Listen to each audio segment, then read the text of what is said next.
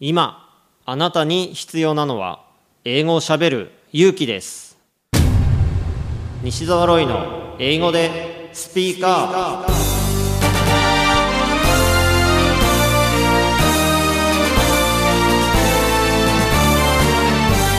こんにちは。イングリッシュドクターの西澤ロイです。スピーカー。これは英語が少しくらい下手でも間違っていても大きな声でしゃべるとか堂々と意見を言うという意味です。英語は喋らないと絶対に使えるようになりません。今回も様々なレベルの英語学習者の方に英語で喋っていただきましょう。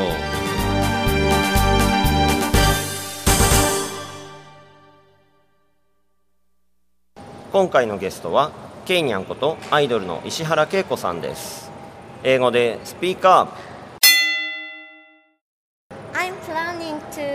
study abroad in Malaysia in August. in Malaysia Yes, Mm. but I'm not sure yet. you're not sure yes, I'm thinking about. Uh, oh it, it's just a plan yeah yes, um, because I I might not be able to take days off, so I haven't decided.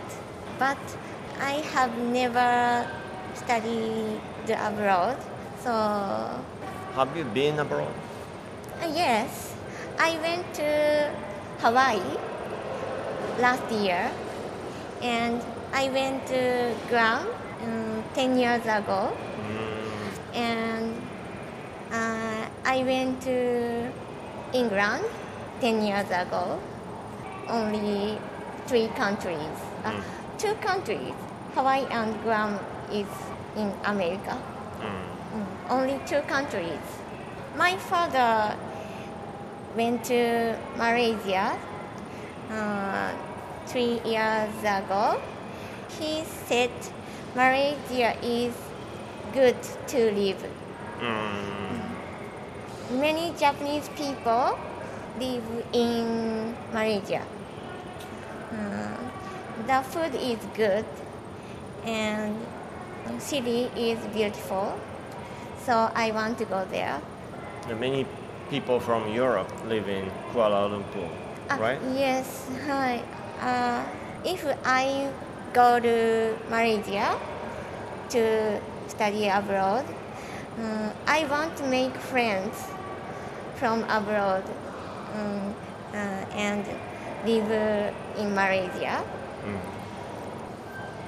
So I want to speak English more. So I I study English hard every day. I want to make friends from abroad. So I want to introduce Kobe in Japan because I live in Kobe.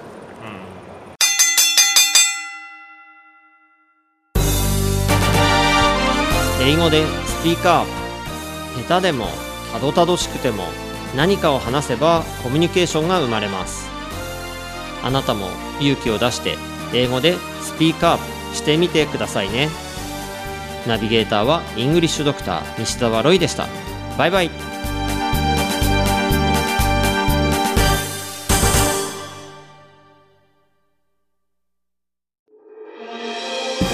聞き方に秘訣あり。